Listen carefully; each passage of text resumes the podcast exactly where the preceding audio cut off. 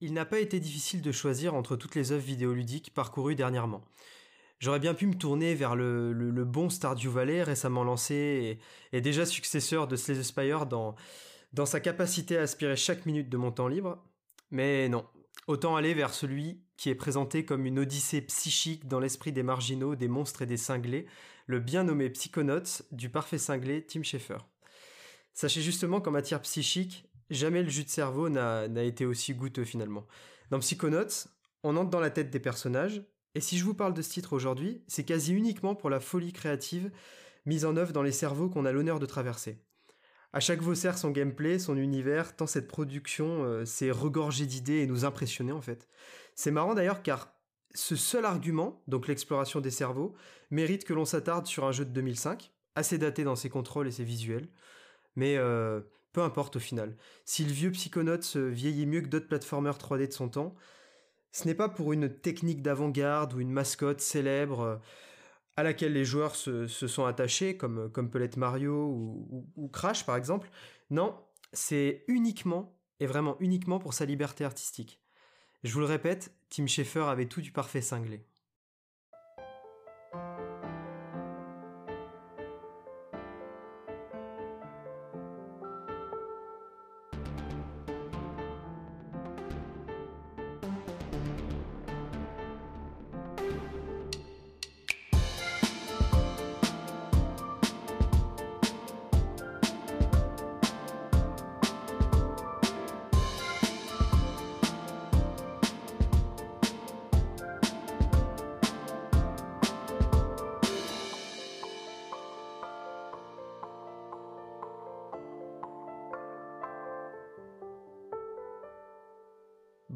Bonsoir à toutes et tous. Euh, aujourd'hui, on est sur le 17e épisode de Fréquence Inside et je suis ravi d'être avec mes, chers compagnons Yacine et Julien pour, euh, pour un épisode centré sur euh, notamment la sortie de The Last of Us 2 Remastered pour, pour PS5. Et on va aussi parler d'un autre The Last of Us, mais on y reviendra juste après. Mais juste avant ça, je vais quand même demander à mes compagnons comment, comment vont-ils? Comment, comment vas-tu, Julien? Bah écoute, ça va très bien, merci Jérémy. Euh, bonsoir Yacine aussi. Et très heureux de partager le premier podcast de l'année 2024 chez PSI avec vous deux. Tout va bien. Et eh ben, très heureux aussi de, de, t'avoir avec nous. Euh, Yacine, comment vas-tu? Bonsoir Jérémy, ça va très bien, je suis très content d'être là. Et bonne année 2024 à toutes et à tous et à tous les gens qui nous écoutent. Exactement, c'est vrai qu'il est, il, est, il est pas, il est pas trop tard. Hein. on est pile à la mi-janvier, donc euh, très bonne année à vous. Que santé euh, et jeu soient, soient au rendez-vous, c'est, c'est, bien l'essentiel. Alors pour euh, justement, je voulais vous demander, est-ce que vous avez joué à Psychonauts? Pour rebondir un petit peu sur sur, sur ma petite Non, j'ai pas, j'ai pas joué à, Psychonauts, je vais t'avouer. Donc ton ton introduction justement va me donner envie de de, de le tâter et et de découvrir cette licence qui paraît quand même assez loufoque. Ouais, franchement, elle est, elle est super euh, d'un point de vue, euh, d'un point de vue créatif. Encore une fois, c'est, ça regorge d'idées, mais c'est des idées, euh, comment dire, qu'on ne voit pas ailleurs en fait, et c'est pour ça que c'est intéressant. Est-ce que toi, Mick, t'as, hum, as pu jouer à, à ou pas? Ou tu vois en tout cas le jeu? Alors oui, je vois à peu près le, jeu dans sa globalité, mais non, je n'ai pas encore posé mes mains dessus, mais je compte bien y faire et m'y atteler très, très prochainement. Et eh ben en tout cas, vous avez plus aucune raison de, de, de, plus aller. Surtout sachez que. Ah bah c'est à ça que servent les podcasts. C'est à ça, c'est à ça. Et justement, à passer de l'info également. Et en termes d'info, ce qu'il y a d'intéressant à savoir, euh, c'est que mine de rien, pour une licence qui est très connotée Xbox, euh, le premier Psychonauts est disponible, euh, je crois, à 10 balles sur le store. Il y a aussi, mine de rien, et ça on l'oublie trop, il y a une suite directe en fait au premier en VR qui, qui, qui existe.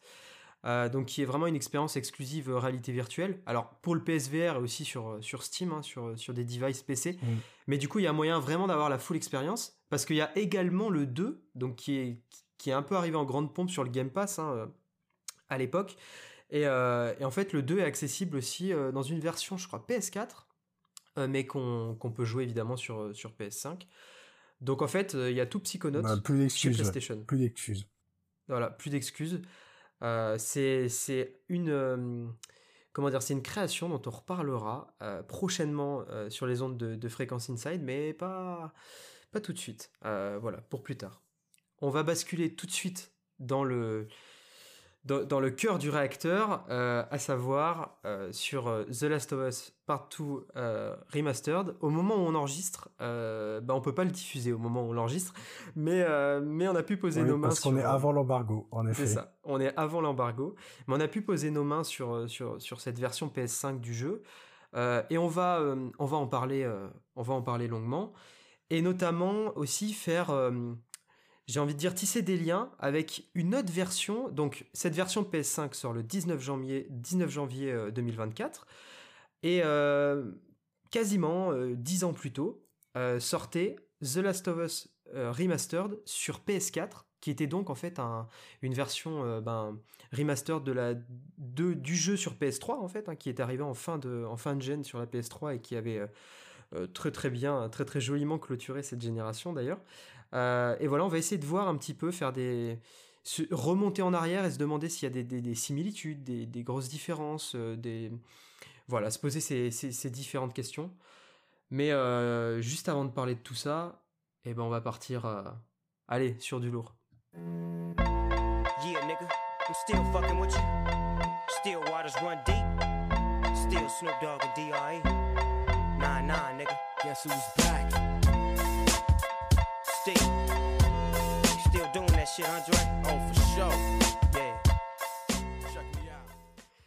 Pourquoi, pourquoi son euh, Vous vous demandez parfois peut-être ultra lourd, ultra lourd.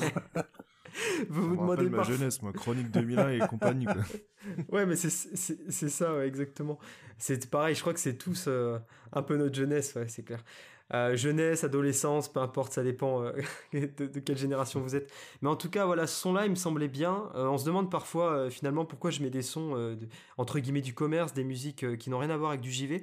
C'est parce que j'aime bien aller coller une ambiance, je trouve, qui correspond, on va dire, à la qualité d'un jeu, à son mood. Et je trouve que bah, The Last of Us, je me rappelle encore de cette scène. Il y a une scène où il y a du, euh, du NWA, je crois, il me semble, où il y a une scène qui est super dans un Last of Us. Et je sais pas, je trouve qu'il y a des rapprochements à faire avec le rap, avec des gros sons comme ça, parce que le jeu est tout simplement hyper lourd. Euh, The Last of Us Part 2. si on peut. Euh, non, mais c'est, non, mais c'est incroyable. En fait, je sais pas vous, mais moi, quand je l'ai relancé là, tu fais le début de l'aventure, allez, les deux premières heures. On, réalise à quel point, enfin, on ah réalise que, le jeu est, une folie tu vois, une pure folie, et qu'en fait aujourd'hui en 2024 c'est la même folie quoi, à tous les niveaux techniques, euh, narratifs. Euh. Enfin, je sais pas ce que vous en pensez, hein, mais. Ah mais si si, t'as totalement raison. C'est en termes de de mise en scène, euh, d'atmosphère et, de, et de puissance de la narration. Évidemment, faut avoir joué au premier ou du moins regarder la série, parce que c'est aussi pour ça que le remaster existe c'est toujours aussi fort et en fait quand on arrive euh, au moment fatidique euh, du début du jeu tu me diras Jérémy si on peut spoiler allègrement ou pas durant ce podcast mais vous voyez exactement de quel moment je parle. Quand on arrive à ce moment-là tout culmine et, et, on sait ce qui nous attend parce que nous on a fait la version PS4 et on sait ce qui nous attend à Seattle euh, dans l'Oregon et toute cette quête de vengeance et on se dit ah ouais on est quand même reparti pour pour pour une expérience qui, qui, qui a souvent été imité depuis, et j'englobe le premier de Last of Us dedans, mais jamais égalé. Exactement, euh, exactement. Uncharted s'en rapproche un petit peu, mais c'est encore dans un autre style et euh, oui, dans un, c'est carrément dans un autre style, c'est pas aussi lourd, c'est pas aussi, non, pas aussi ça noir, reste le même studio, Naughty Dog. Enfin, oui, c'est vrai, c'est vrai. C'est vraiment leur point fort, c'est vraiment la narration et ils ont fait un travail colossal dessus et c'est juste incroyable en fait. De se dire qu'en 2024, maintenant, ça n'a pas vieilli en fait. C'est un, un, peu bah, le. ça pas vieilli et puis non. C'est le même moule qu'ils avaient il y a déjà 10 ans, enfin même 11 ah ans maintenant quand le quand le 1 est sorti sur PS3 et tu vois que ça ça a extrêmement bien vieilli. C'est pas vieillot comme jeu, enfin c'est extrêmement lourd. Franchement, ni dans ses euh. mécaniques, ni dans ses thèmes, ni. Ah mais dans rien du tout. Ouais, c'est clair. C'est c'est c'est clair. limite intemporel le jeu quoi. Et on s'en rend on s'en rend encore plus compte avec le, le mode. Euh, avec le mode sans retour, euh, qui est donc le mode euh, roguelike en fait apporté par, ce, par cette version aussi, enfin qui, qui, accompagne en tout cas la sortie de cette version PS5, qui, euh, qui je trouve m'a...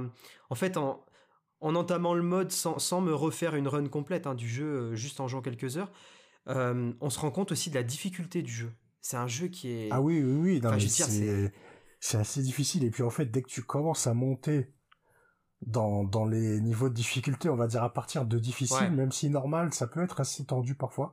Mais on va quand même prendre comme base le, le mode difficile. Ouais, ça, ça, ça devient très vite étouffant. Et, euh, et c'est vraiment la sensation que le jeu veut te, veut te faire ressentir, c'est que t'es jamais en sécurité.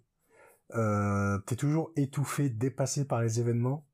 Mm. Et, et, et c'est vrai qu'on s'y attendait pas du tout mais le mode roguelike qui s'inscrit quand même dans une tendance ces derniers mois, ces dernières années, on l'a vu avec euh, le DLC God of War Ragnarok, on dirait qu'il est fait pour The Last of Us. Alors que c'est la première fois qu'on a un mode comme ça chez Naughty Dog, mais on dirait que ça coule de source et, et c'est nerveux à souhait. Et franchement, c'est pour moi, euh, peut-être je m'avance un peu sur ton programme, Jérémy, mais je dirais juste ça, c'est c'est la raison majeure de de c'est la qualité majeure pardon de cette de cette version remasterisée. Ouais, non, non, non, je suis complètement, euh, je suis complètement d'accord. Je sais pas, Julien, ce que t'en penses. Est-ce que si, si tu attribues euh, euh, la qualité majeure, en tout cas, du, de cette version, ou ce qui pourrait faire pousser à l'achat là-dessus, mais moi, je, ah bah, moi, je totalement, pense que parce que sans ça, c'est du, c'est la version PS4 en plus, enfin, en plus plus au niveau graphisme et technique, mais pas non plus un, un transcendant. Par contre, le mode no return, il, apporte vraiment une plus-value et c'est vraiment moi ce qui pourrait me faire pousser à acheter le jeu euh, le 19 quand il va sortir. Parce que c'est clairement un autre jeu avec, en fait, c'est un DLC plus qui est intégré dans la version euh, physique ou même des maths du jeu. Mais sans, ce mode de jeu là, je, est-ce qu'il a un intérêt? Oui, mais moindre, je pense. Je pense que, limite, ça aurait pu être pas un deuxième jeu à part entière, mais, euh, mais ouais, je pense que. Ils nous ont offert, je vais peut-être exagérer un peu, mais c'est pour euh, appuyer mon propos. Ils nous ont offert le mode de jeu qu'on attendait avec Faction, le mode multijoueur. Pas dans le sens où ça remplace Faction ou parce que Faction aurait été un jeu complet, ça aurait pas juste été un ajout, mais, surtout multijoueur, parce que tandis euh, que voilà, le voilà, est solo. Euh, oui, oui, non mais je disais ça dans le sens où là, pour la première fois depuis 2020, on a Naughty Dog qui nous offre quelque chose de nouveau. Et c'est un mode de jeu complet. C'est vraiment intéressant à jouer. On, en reparlera, j'en suis sûr. Et euh, évidemment, c'est pas faction, c'est pas l'échelle de faction parce que ça va être un, titre à part entière, mais au moins voilà, Naughty Dog nous dit on est capable de se renouveler dans le même univers et de faire quelque chose et, c'est un peu notre, cadeau d'excuse pour avoir annulé euh, annulé faction.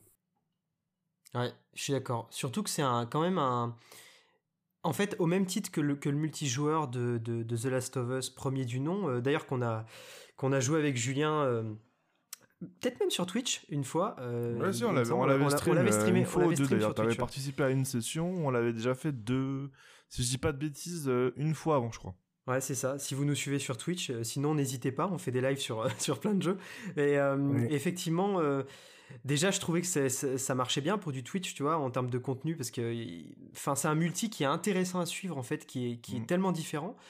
Et il a, on retrouve le point commun, en fait, qu'on retrouve avec, euh, avec No Return, du coup, c'est le côté un petit peu, euh, tu vois, personnalisation des persos, euh, justement, par exemple, achat de, enfin, se stuffer avant de passer d'une vague à l'autre. En fait, tu te rends compte que Naughty Dog, enfin, on se rend compte euh, disons plutôt que c'est pas une surprise en fait que Naughty Dog un mode comme ça les, les vraiment soigné quoi de bout en bout. C'est-à-dire dans l'évolution enfin dans la progression ah euh, du joueur dans le mode tu vois il y a, un soin qui est apporté et, c'est un soin qu'on retrouve dans je pense dans toute la galette. Euh, on pourra on, pourra y revenir hein, que ça soit d'un point de vue technique c'est la version la plus aboutie.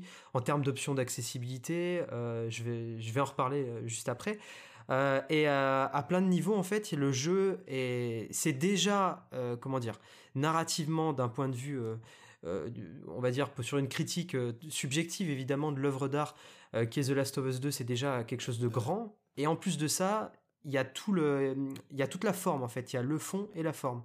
Donc vous pouvez pas vous tromper si vous n'avez pas joué au jeu quoi. En fait faut y aller hein. c'est, ah non non non si vous si vous n'avez pas joué au jeu c'est un achat indispensable pour tout possesseur de PS5 ça c'est clair.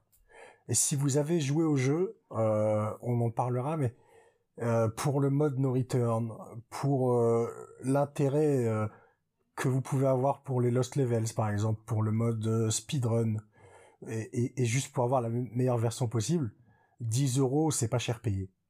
Oui, c'est ça. 10 euros, c'est c'est respectable, ça respecte le, le consommateur parce qu'il a déjà payé plein pot. Moi, j'avais l'édition spéciale, donc je l'avais payé 100 euros déjà. Euh, bon, bah, maintenant j'ai le jeu grâce à grâce à Sony, mais si je l'avais pas eu, j'aurais mis les 10 euros sans problème. Oui, Moi, j'ai même mis les 40 euros pour acheter le jeu dans sa version physique. Hein. Ah, toi, t'es un pigeon aussi. La réputation que j'ai, même si elle est vraie, pour le coup, c'est plus une réputation, c'est réel. Ouais, mais c'est dire justement l'impact de, de l'œuvre sur certains, tu vois, au point d'acheter plusieurs versions physiques. Du coup, ça mène à, à une des questions que, qu'on, s'était notées, c'est quel, quel ressenti vous avez eu en redémarrant, non pas, enfin, pas en démarrant No Return, pas en allant vers la nouveauté, mais en recommençant l'aventure? Est-ce que vous avez refait cette aventure? Jusqu'où vous êtes allé? Est-ce que vous êtes arrêté un peu à l'analyse technique, à, à comment dire, au jeu des sept différences, disons? Ouais. Bah écoute, si je peux me permettre, euh, Jérémy, puisque je suis le testeur euh, principal, euh, moi j'avais j'ai fait le jeu une seule fois. Donc c'était à la, à la sortie parce que je l'ai eu Day One.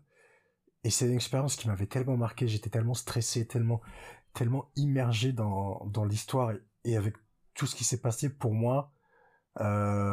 Évidemment, c'était avant de savoir qu'il y avait une version remasterisée, mais c'est le genre de jeu que, que je refais jamais en général. Euh, j'ai, fait The Last of Us une seule fois aussi. Euh, même si j'ai rejoué à certains passages et, euh, et j'ai vu plein de streams, de vidéos, etc. Mais je l'ai fait une seule fois. Et il y a des jeux comme ça que j'arrive pas à refaire parce que euh, je suis trop attaché à, à, la vie et au ressenti que j'ai eu la première fois. Et puis euh, c'est trop lourd en fait de me replonger dans toute cette souffrance. Et, donc voilà, s'il n'y avait pas eu de version remasterisée, je pense que je l'aurais jamais refait. Ou alors des années plus tard, parce que si je prends l'exemple du premier de Last of Us, ça fait seulement que un an ou deux que, que je ressens de nouveau l'envie de le refaire. Mais on va dire jusqu'à 2022, début 2023, j'avais jamais eu cette envie. Donc je pense que je vais me prendre euh, le remake par toi pour le refaire un jour. Mais voilà, donc j'étais dans cette euh, ambiance-là au moment de recevoir le jeu, et puis c'est peut-être le moment de remercier PlayStation France parce que on a eu le jeu un mois euh, avant l'embargo. Donc l'embargo c'est mhm. demain, on l'a eu le 16 décembre. Donc c'est vraiment des conditions optimales pour tester le jeu. C'est clair. Et, et, euh, et vu qu'on l'a eu le 16 décembre, j'ai j'ai refini le jeu en fait. J'ai le refait de A à Z. Euh, j'ai fait les Lost Levels trois fois pour essayer d'avoir rien raté. Le mode Return, je vous raconte pas les heures que j'ai que j'ai passé dessus. Et en fait, en me replongeant dessus, j'ai dedans, pardon, j'ai ressenti, j'ai ressenti à nouveau tout ce que je ressentais en 2020, le 14 ou 19 juin 2020, euh, toute l'attente cumulée qui avait duré 7 ans quand même, et puis 4 à, l'annonce du jeu.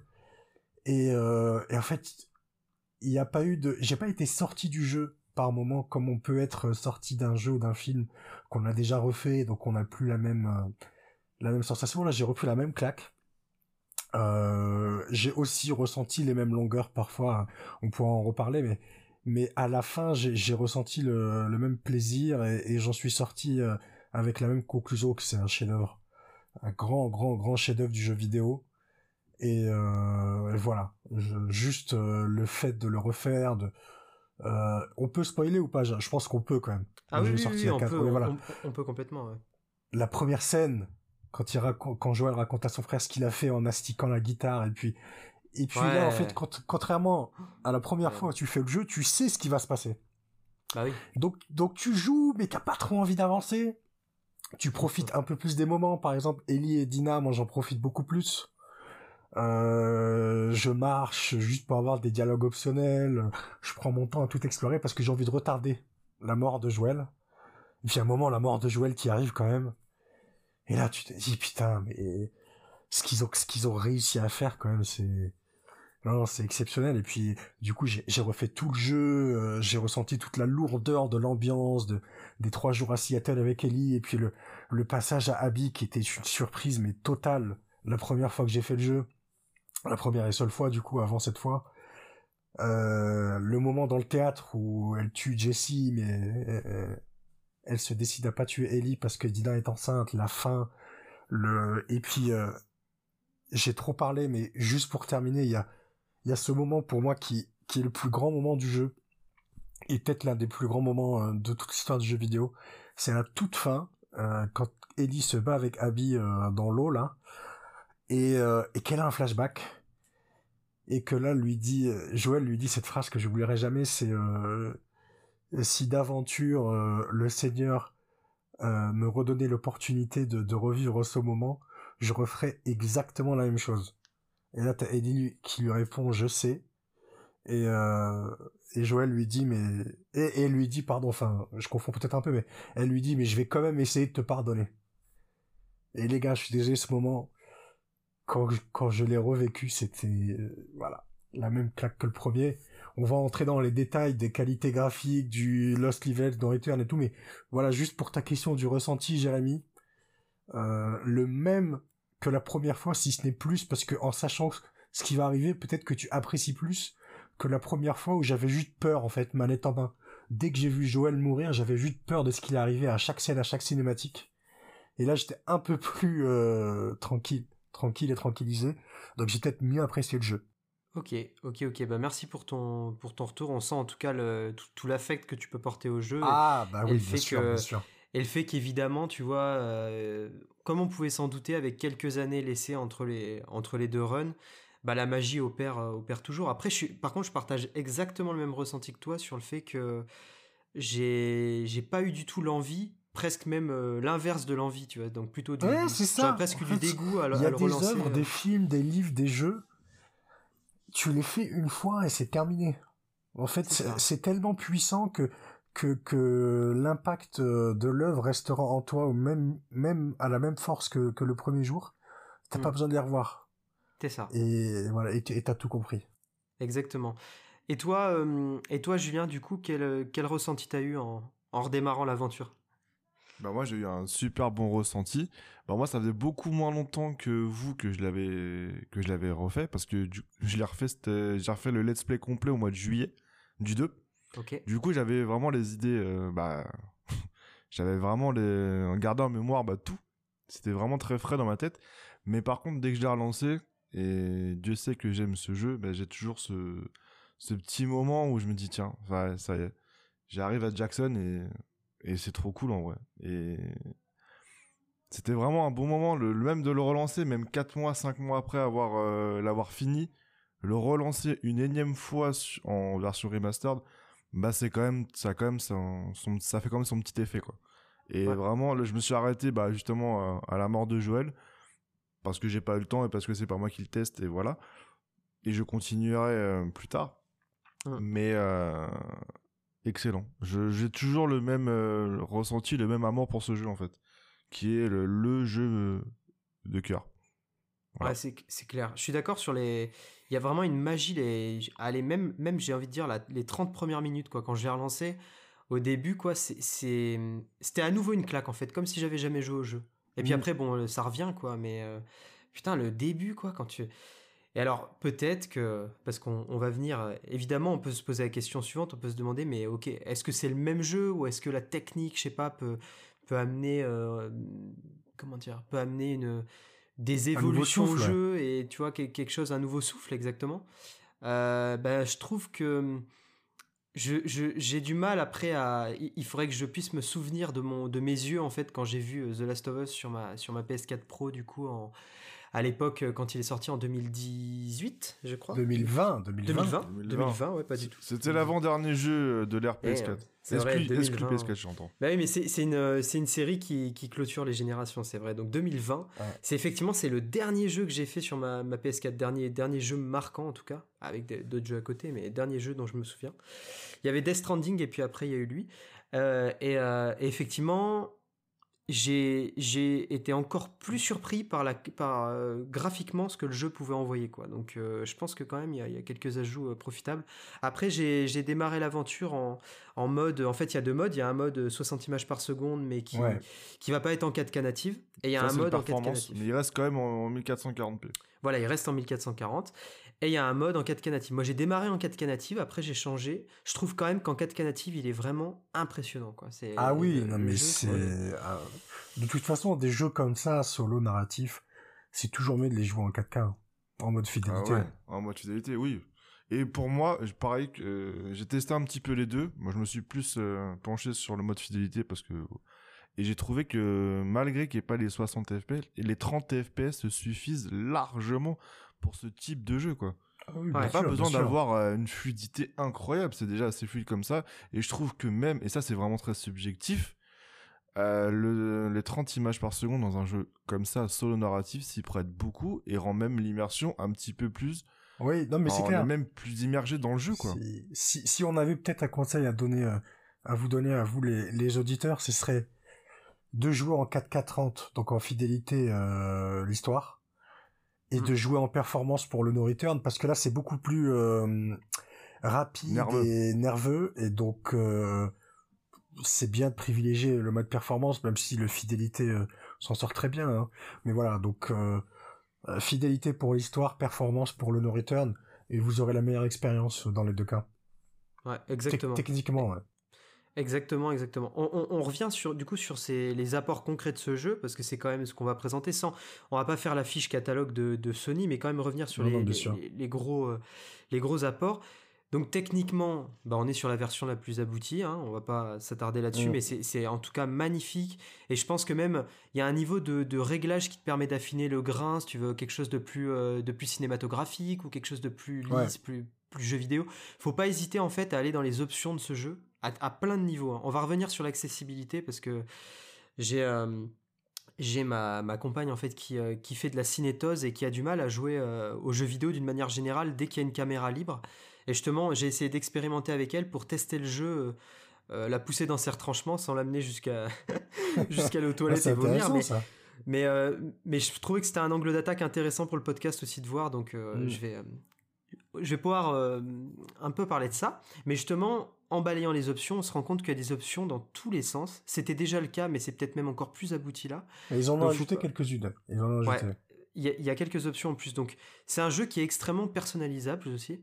Et c'est mhm. marrant justement d'avoir ça dans une expérience qui est très, euh, comment dire, qui est très scriptée, qui, qui, est, qui est pensée de A à Z. Mais encore une fois, Naughty Dog et la forme de ces jeux, le soin porté sur ces jeux. Ouais, c'est l'optimisation à l'extrême. Voilà, c'est ça.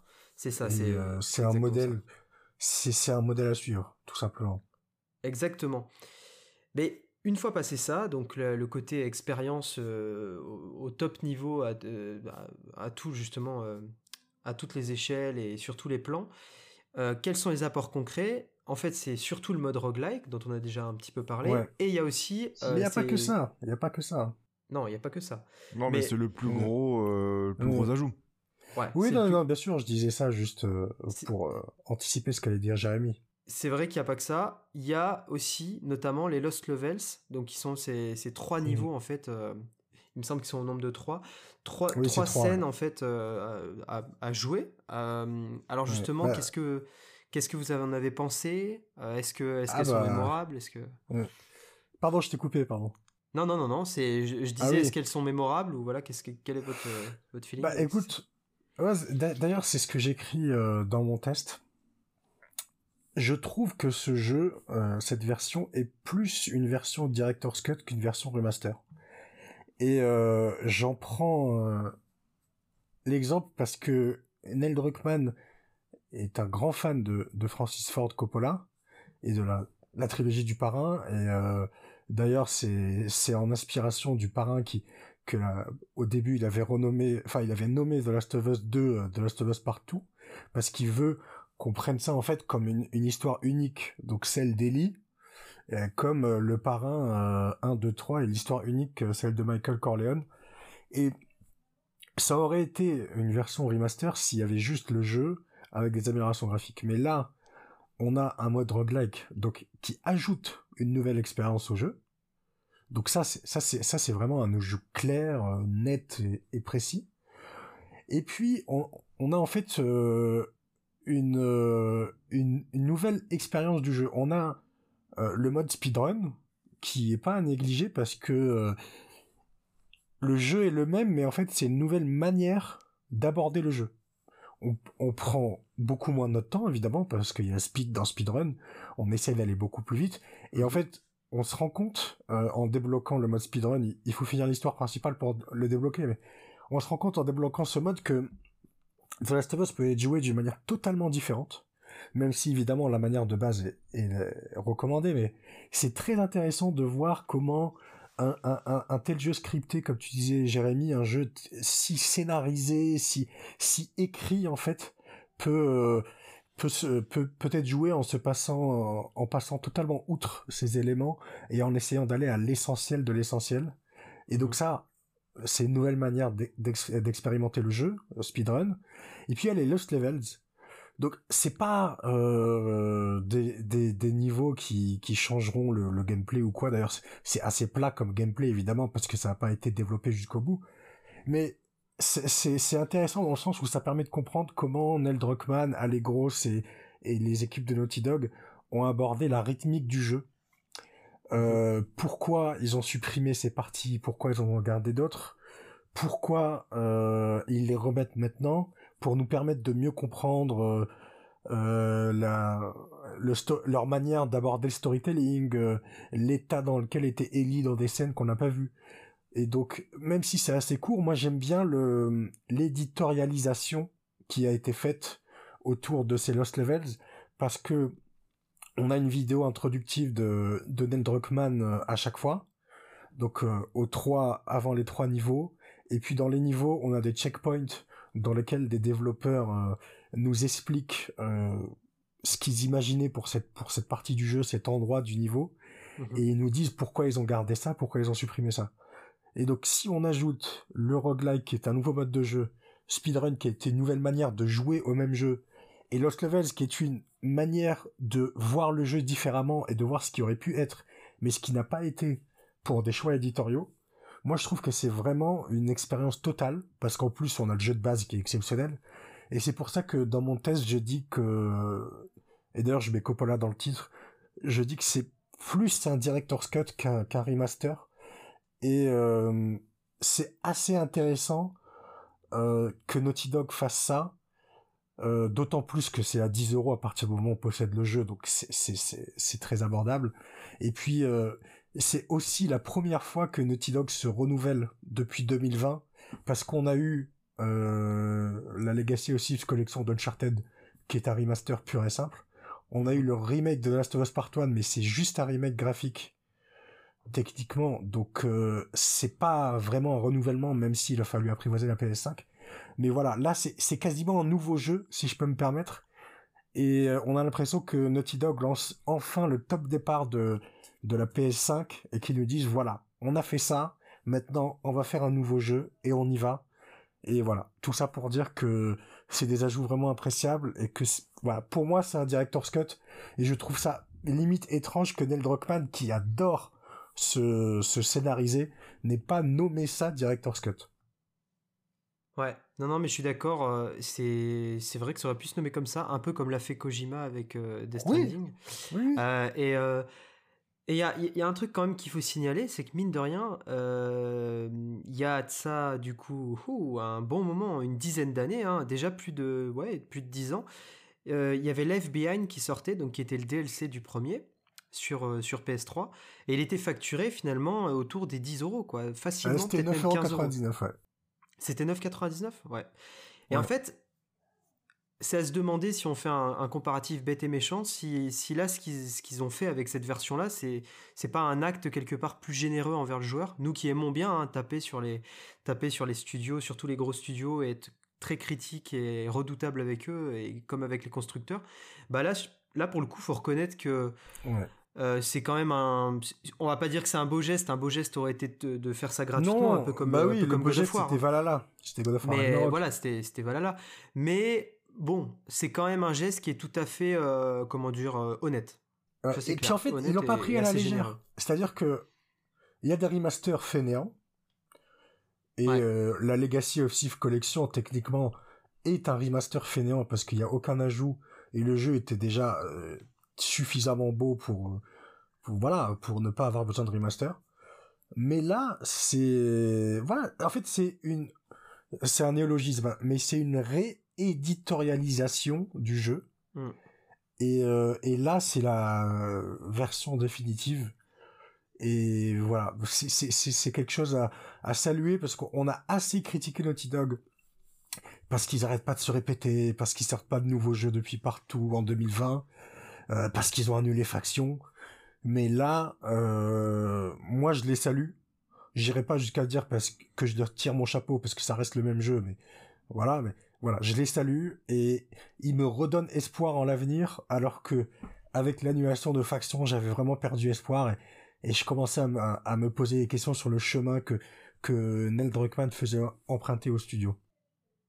Ouais, bah là, c'est clair que c'est rassurant. Euh, c'est clair que c'est rassurant. Justement, en termes de. de avant d'en de, d'en venir à ce, ce, petit focus accessibilité, en termes de cible visée, euh, qu'est-ce que qu'est-ce que vous en pensez? Et je m'adresse à, à, toi en premier, euh, Julien. justement, du, du voilà, est-ce qu'il y a une, volonté d'aller vraiment embrasser le, public qui a pu suivre la série de HBO, par exemple, ou est-ce qu'au contraire, c'est plus une envie de faire une director's cut et enfin quel, serait ton ton avis là-dessus?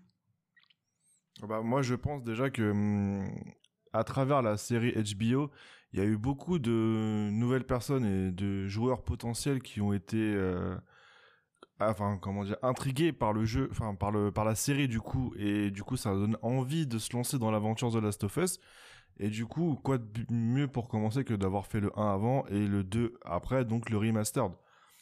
Donc je pense que la cible principale, c'était surtout le, les autres, enfin les ceux qui sont passés par la case euh, série HBO avant tout. Oui, et puis euh, si tu me permets, Mig, c'est euh, là le choix est, parfaitement compréhensible parce que pour un grand public assez casual gamer du coup qui a connu Last of Us à travers la série, c'est assez bizarre d'avoir partie 1 sur PS5 mais partie 2 qui est la suite mais sur la console d'avant. Donc euh, voilà, c'est la raison principale pour laquelle ils ont porté le jeu sur PS5, c'est qu'il faut que les deux jeux euh, soient sur la même console de dernière génération. Et à partir du moment où ils ont fait le partie 1 sur PS5, je savais qu'ils allaient annoncer une partie 2 remasterisée ou remake. Ouais, c'est clair. Et puis on peut interroger le timing. Euh, ah, le timing est parfait. Voilà, le timing, est, parce que surtout qu'ils ils, entament de surcroît le tournage de la saison 2 là. Ils entament la saison 2. La série la communication. revient dans l'actu parce qu'elle est, elle est, elle est nommée dans toutes les cérémonies de récompense possibles et imaginables. Donc on se remet à revoir du Pedro Pascal, du Bella Ramsey et du euh, Neil Druckmann sur Twitter, sur les réseaux, euh, à la télé. Et donc c'est, c'est, c'est vraiment un, un, bon moment pour, pour sortir le jeu. Ouais, c'est clair. Franchement, c'est en tout cas, on espère, on espère que ça va attirer euh, un nouveau public. Et justement, je vais, euh, je vais vous parler d'un, d'une nouvelle personne dans le public euh, juste après ça. Pourtant, s'il est une samba, sans tristesse, c'est un vin qui ne donne pas l'ivresse. Un vin qui ne donne pas l'ivresse. Non, ce n'est pas la samba que je veux. Et eh oui, car euh, Last of Us, c'est aussi des douceurs, c'est des petits morceaux de guitare. Vous pourrez jouer euh, en guitare libre, justement, aussi sur, euh, sur cette version. Je crois que c'était aussi sur la précédente, mais il y a, il y a pas mal non, de. Non, c'est nouveau. C'était nouveau? Ah ouais? Ah ouais. Parce que putain, sur la précédente, non, non, sur, la précédente, en fait, il fallait être dans le théâtre pour y ah jouer. et il fallait être à un moment qui n'était pas scénarisé. C'est-à-dire qu'en fait, et je m'en souviens, la première fois que tu peux jouer à la guitare euh, sur euh, une chaise d'un spectateur, tu sais, euh, dans la salle de théâtre, tu peux y jouer, mais à partir du moment où tu sors et tu rencontres Abby, ou que tu sors et que tu vas juste dans Seattle, tu peux pas y revenir. Jusqu'à la prochaine fois tu reviens au théâtre. Mais à partir du moment où tu changes de perso, où tu joues Abby, la guitare c'est terminé. Et là, c'est un mode free play. Et en plus, ils ont modélisé Gustavo Santaolalla avec lequel tu peux jouer à la guitare, donc c'est assez, c'est assez euh, intelligent. donc voilà, c'est, c'est l'ajout le plus cosmétique, honnêtement. Pour moi, c'est, celui qui sert le plus à rien, mais ça, reste marrant. Voilà, c'est gadget. Il y en a qui ça va plaire, mais euh, oui, là, là pour le coup, c'est, vraiment euh, accessible à tout moment, ce qui n'était pas le cas dans, dans le jeu de base. Oui, c'est ça, c'est un ajout mineur, mais c'est ça, fait montre encore du soin de que, exactement. que qu'a mis Naughty Dog dans cette dans cette version. Et puis ça devient une mode après Chia où on pouvait aussi faire ça. oui, oui, c'est vrai. Peut-être que Awaseb inspire Naughty Dog, on saura jamais. Faut croire que si vous voulez jouer à la guitare, en tout cas, voilà, vous êtes bien loti chez PlayStation. Exactement. Pour, pour du coup euh, détailler un peu le cas, donc euh, ma compagne fait de la cinétose euh, et je voulais lui faire essayer le jeu. Alors déjà pour plusieurs raisons, pas que parce que parce qu'il y a cette situation de cinétose, mais aussi parce que elle a vu comme beaucoup, elle a découvert en fait The Last of Us avec la série HBO et évidemment quand tu arrives à la fin de la saison 1 et que voilà que la saison 2 envie de savoir la suite. est en construction, tu as envie de savoir la suite. Donc je me suis dit c'est un bon point d'accroche, elle qui, elle qui peut être difficile sur certains types de jeux et c'est franchement euh, pour avoir essayé du Life is Strange par exemple, ça va la souiller, ça va la saouler, je veux dire, la souiller. Ça va la saouler, euh, il y a trop de il y a trop de fouilles, euh, il y a trop de comment dire de il y a trop d'observation du décor, disons que tu es trop en autonomie. Là, là, le côté en fait un peu scripté, très écrit, fait que hum, quand elle joue, en fait, elle a une autre manière de jouer. C'est, je trouve ça intéressant de raconter ça parce qu'en fait, vu que c'est pas une joueuse habituée de ce type de jeu, elle va jouer sans prendre le temps, en fait, de tout observer, d'aller fouiller le moindre recoin parce qu'elle trouve, et son argument s'entend, je trouve, qu'en fait, c'est, des jeux qui doivent se vivre comme des films, quoi, quelque part. Qu'en gros, faut pas vrai, si, le personnage te parle. Fait pour ça. Ouais, c'est ça. Mais c'est justement, ça contraste, en fait, très fort avec ma manière de jouer qui peut être de euh, tu sais, t'as le personnage, t'as Dina qui va te dire Ouais, euh, bon, tu viens, euh, tu fais quoi? Parce qu'en fait, je, suis perdu dans un recoin du bar où je fais n'importe quoi. Enfin bref, en gros, je déconnecte plus vite, quoi. Et elle, elle joue très différemment, pas du tout comme ça. Donc, déjà, c'est un point. En fait, je pense c'est intéressant pour faire une emphase sur les styles de jeu. C'est un jeu qui s'apprécie de différentes manières et selon le joueur que vous êtes, vous allez nécessairement le vivre différemment. Et je trouvais intéressant de, de mentionner ça. Après, ce qu'elle a, elle a beaucoup aimé en fait le tout début du jeu, donc l'ambiance musicale, la balade à cheval. Bizarrement, quand elle est à cheval, il y a aucun souci, il n'y a pas de, de, de, nausées, de, de maux de crâne ou quoi. En fait, c'est dès que dès qu'il y a le contrôle des deux sticks avec Ellie, euh, donc en exploration d'environnement, dans les gunfights, où là c'est plus compliqué en fait. C'est vachement plus compliqué et du coup, c'est là que, que, viennent les options d'accessibilité, dont tout un menu en fait sur la cinétose et qui permet euh, de comment dire d'enlever euh, qui permet d'enlever en fait le, tremblement de la caméra, d'enlever aussi par exemple les indications, euh, les indications donc de sang sur les, sur, les côtés ou euh, différentes, différentes indications de ce type. et qui permet par ailleurs d'enlever tout ce qui est donc si je l'ai pas déjà dit flou, cinétique réduire on peut aussi à côté de ça réduire la vitesse de la caméra euh, le champ de vision, en fait, élargir le champ de vision, c'est super important, ça, pour, euh, pour pas être hyper près, en fait, du personnage, quoi, pour qu'il y ait un peu plus de d'environnement visible, ce qui peut aider des fois, parce que du coup, ça fait des, mouvements un peu moins brusques, ou c'est la perception est différente. Pour autant, euh, pour autant, les gars, ce que je dois vous dire, c'est qu'en fait, ça a pas, ça a pas, ça a pas pris en termes de, de, de c'est pas convaincant, quoi. Malgré tout ça, en fait, ça suffit pas à, à comment dire à anéantir toute, toute sensation de cinétose, mais ça améliore et il y a une durée de jeu qui s'étend et je pense qu'en persistant en fait elle pourrait euh, elle pourrait jouer plus longtemps. Donc je sais pas ce que je sais pas si euh, si par exemple Julien tu as des T'as des, des, des, symptômes de cinétose, si tu connais des gens qui peuvent, euh, qui peuvent être un peu gênés dans, dans des FPS ou dans des jeux où on manipule la caméra, mais je trouve que l'ambiance elle est appréciable. Je sais pas ce que t'en penses, mais. Enfin, que l'ambiance, que les. Alors, dans mon entourage, moi-même, je n'ai pas de ce souci-là, heureusement, et je suis désolé pour ta compagne. Mais c'est vrai que euh, je trouve que c'est toujours euh, très sympa et enfin sympa, non, mais normal. On devrait même normaliser ça, tu vois. Ouais. Euh, pour les options d'accessibilité, Microsoft le fait très bien. Et mais là, j'ai, enfin comment dire, j'ai cœur à ce que Sony fasse pareil, on boîte le pas là-dessus. Ils ont sorti nouvelle, enfin le nouveau contrôleur, etc nouvel accessoire permettant l'accessibilité. J'espère qu'ils vont continuer dans ces dans ces dans cette voie là mais c'est vrai que euh, on n'est pas encore assez axé sur l'accessibilité malheureusement d'une manière générale. Mais ça c'est un effort qu'on n'avait pas avant et c'est il faut le noter. Et c'est c'est très cool. Ouais ouais c'est clair. Surtout avec des menus aussi détaillés et et même, mm. il y a des options qui sont même pas dans le menu cinétose, comme par exemple la vitesse de la caméra, mais qui peuvent aussi jouer. Après, faut, ça joue, ça joue faut aller, faut aller chercher sur les forums en fait. C'est vrai, Mig, Big avait raison quand il disait que PlayStation a récemment boité le pas. Avec Horizon Forbidden West, c'était très bien. Par exemple, le mode thalassophobie. Spider-Man 2, c'était parfait. Et The Last of Us encore. Donc, voilà, là, quand même, PlayStation s'y est vraiment mis à fond, quoi. Ouais, non, non, c'est clair, franchement. Euh, enfin, pour le coup, euh, pour le coup, c'était, ça lui a permis en tout cas euh, à ma compagne de jouer un petit peu plus longtemps. Après, c'est pas convaincant à 100%, loin de là, et je pense que c'est un truc, c'est un peu comme le motion sickness sur la VR. En fait, c'est plus tu vas t'y confronter, plus tu vas euh, y résister quelque part. Et faut y aller par petites sessions et, s'habituer. Mais c'est vachement bien qu'il y ait des options pour accompagner euh, à ce niveau-là. Et petit conseil du coup à celles et ceux qui peuvent en être victimes de la cinétose, qui marche vachement bien aussi, c'est quand même de réduire la, vitesse de la caméra aussi. Jouer avec une caméra beaucoup plus lente en fait pour pouvoir euh, plus accompagner le mouvement, etc. Mmh. Mais, euh, mais c'est vrai que c'est pas évident. Hein, et, ah les, gens qui, les gens qui ont ça, c'est franchement frustrant. Et elle est frustrée parce que je sens qu'elle aime bien le jeu, elle me l'a même euh, verbalisé pour le coup. Mais il y a ça qui la freine et qui, c'est chiant quoi. Mais, mais bon, on va y arriver.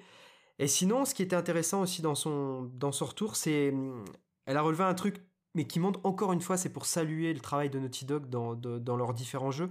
Au début, quand on démarre le jeu, mmh euh, vous, vous, allez très bien voir euh, ce dont je vais parler, les gars on a des couleurs en fait qui sont assez chaudes, etc. C'est, le jeu t'accueille en fait. Euh, il est agréable au début en fait. Et après il y a les 5 ans, donc euh, t'as, as le, gros bandeau euh, The Last of Us qui arrive, The Last of Us Part 2, et il y a écrit 5 ans après et tu retrouves Ellie un peu plus tard. Et là la, la colorimétrie en fait change complètement. On est dans quelque chose de beaucoup plus froid, il y a la neige et elle a été séduite disons par ce changement d'ambiance et justement ce travail au niveau des couleurs et ouais c'est c'est quelque chose auquel on pense pas forcément euh, en premier quand on est dans l'action ou autre mais il y, a un tel détail, ouais c'est ça c'est le sens du détail. Et c'est un exemple parmi 1200 autres quoi en fait. Mais c'est pour, pour ah bah, rappeler à quel point que les artworks. les ah les artworks sur les jaquettes. La manière dont euh, Ellie se regarde euh, entre part one où elle est jeune elle, elle a un visage un peu plus rond et euh, elle est assez détendue. Et euh, partout où, elle est plus vieille, elle a le visage beaucoup plus creusé par la vie. Et elle est en colère. Et c'est gris en fait. Alors que la jaquette de Part c'est c'est jaune orangé. Et euh, on comprend tout ce qu'il y a à comprendre en fait quand on confronte les les deux artworks face à face. Exactement, exactement, exactement. Avant de conclure cette, cette, cette grosse rubrique, cette rubrique principale sur Last of Us, j'ai envie de vous demander, est-ce que... Euh, est-ce qu'il y a 10 ans, euh, donc euh, quand sortait The Last of Us Remastered sur PS4, il y a quasiment 10 ans, bientôt 10 ans, 9 ans et demi on va dire, à quoi, si vous, vous revenez à cette version, est-ce que vous l'aviez joué, cette version PS4 Remastered? Mhm. Et surtout, à quoi ça vous ramène en termes de vis-à-vis de, de, comment dire, votre relation aux jeux vidéo d'une manière générale et votre relation à la licence, à quoi ça vous ramène tout ça? La version remaster, moi, je l'avais, j'ai joué surtout pour euh, Left Behind parce que j'avais pas pu l'acheter sur sur PS3. Mais euh, pour moi, c'était un travail d'éditorialisation qui était bien moindre que sur euh, que sur The Last of Us partout remastered. donc c'était un peu moins intéressant, on va, dire. Mais de l'autre côté, c'était beaucoup plus pardonnable pour Naughty Dog parce que Last of Us c'était une vague totale qu'il fallait porter sur PS4 et, c'était totalement nouveau. Alors que là, Last of Us euh, partout, ça fait 10 ans qu'on connaît cette, cette série. Et puis surtout, euh, Naughty Dog c'était un studio qui était productif, pas trop, mais productif, et qui était déjà parti sur Uncharted 4 dont on avait déjà eu un teaser. Donc on se disait bon, ils nous mettent bien, euh, ils remasterisent, ils font des quelques améliorations graphiques, ils ajoutent le DLC directement euh, entre guillemets gratuitement dans le jeu et puis ça fait plaisir et allez hop Uncharted 4 arrive.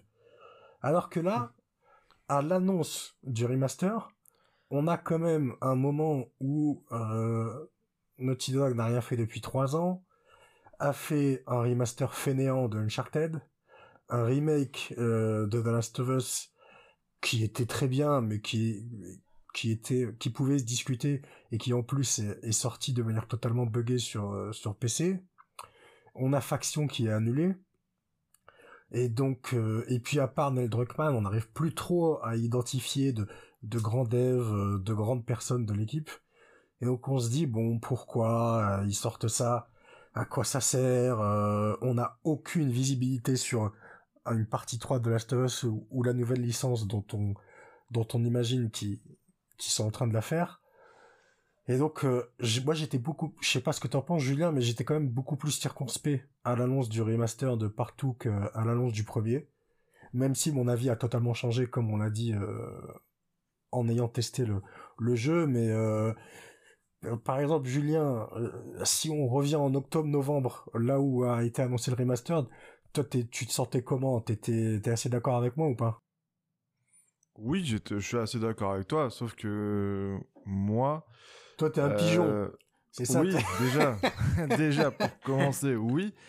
Mais comme je disais tout à l'heure, The Last of Us, c'était la licence qui est vraiment très chère à mon, cœur, voire la plus, la plus chère. C'est ma licence préférée. Du coup, il peut même le sortir deux, trois, quatre fois, je l'achèterai. Oui, oui, non mais au-delà, en fait, au-delà de toi euh, qui, qui, qui achète tout ce qui bouge euh, euh, objectivement, enfin pas objectivement, mais en termes de choix éditorial, euh, qu'est-ce que tu en penses Est-ce que tu voyais l'utilité en fait du remaster? Quand ils l'ont annoncé, je parle pas après y avoir joué, je parle de quand ils l'ont annoncé. Quand ils l'ont annoncé, la série HBO, elle avait déjà quelques mois. Ouais. Donc ça avait laissé le temps aux plus curieux qui n'avaient mm. pas encore fait le 1 de, bah, de s'y atteler.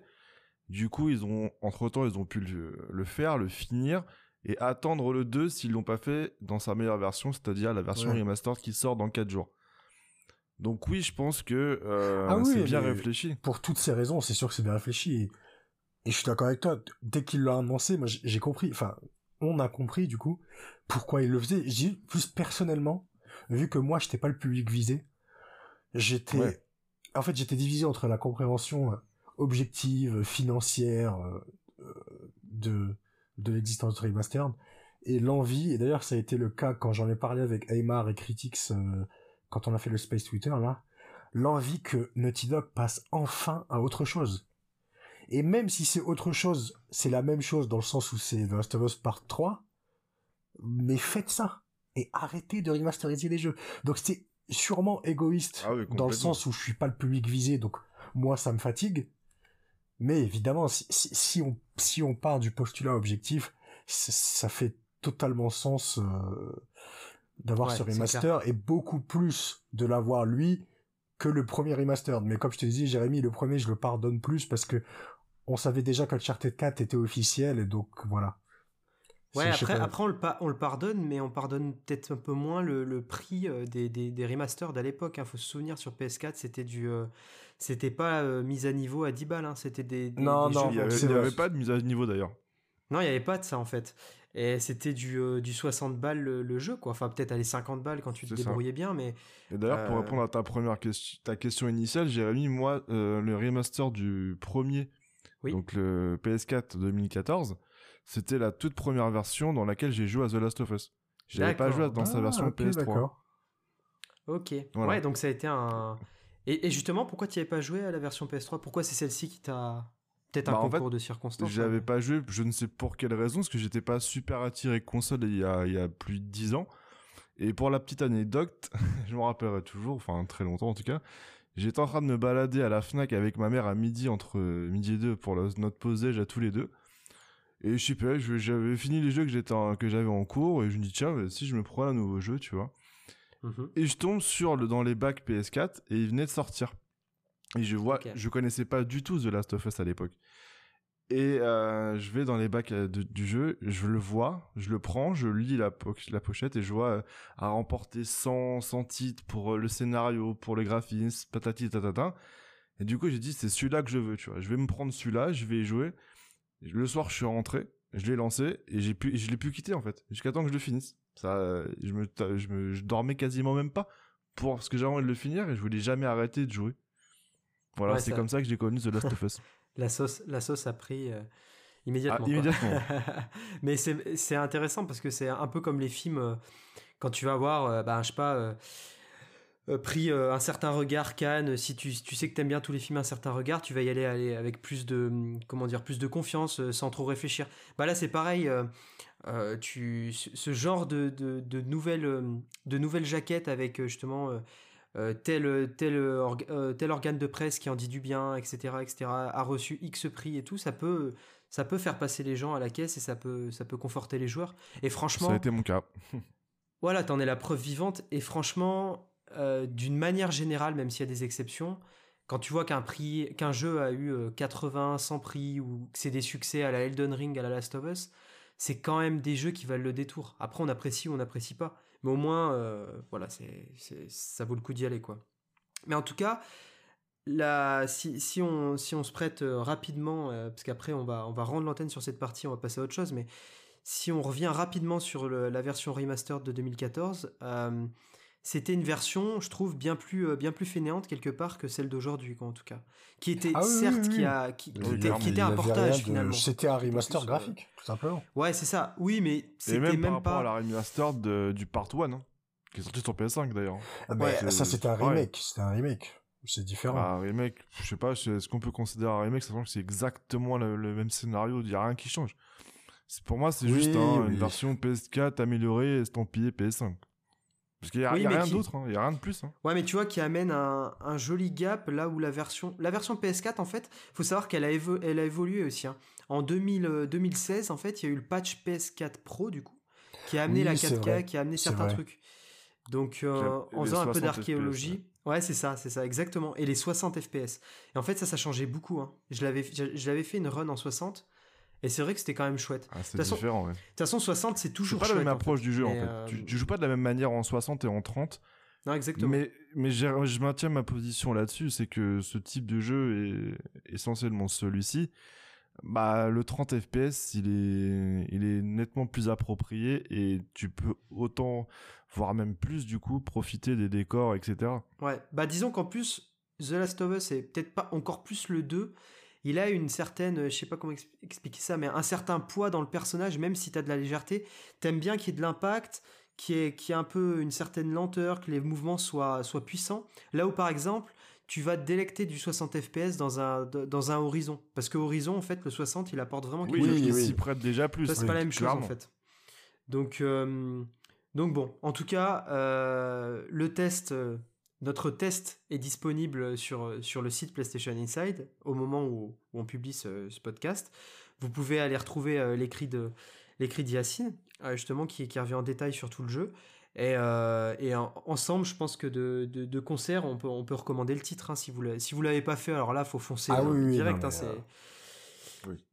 c'est un jeu à faire. Les, les, yeux fermés. Hein. C'est un jeu à faire si vous l'avez pas fait, comme tu dis, Jérémy.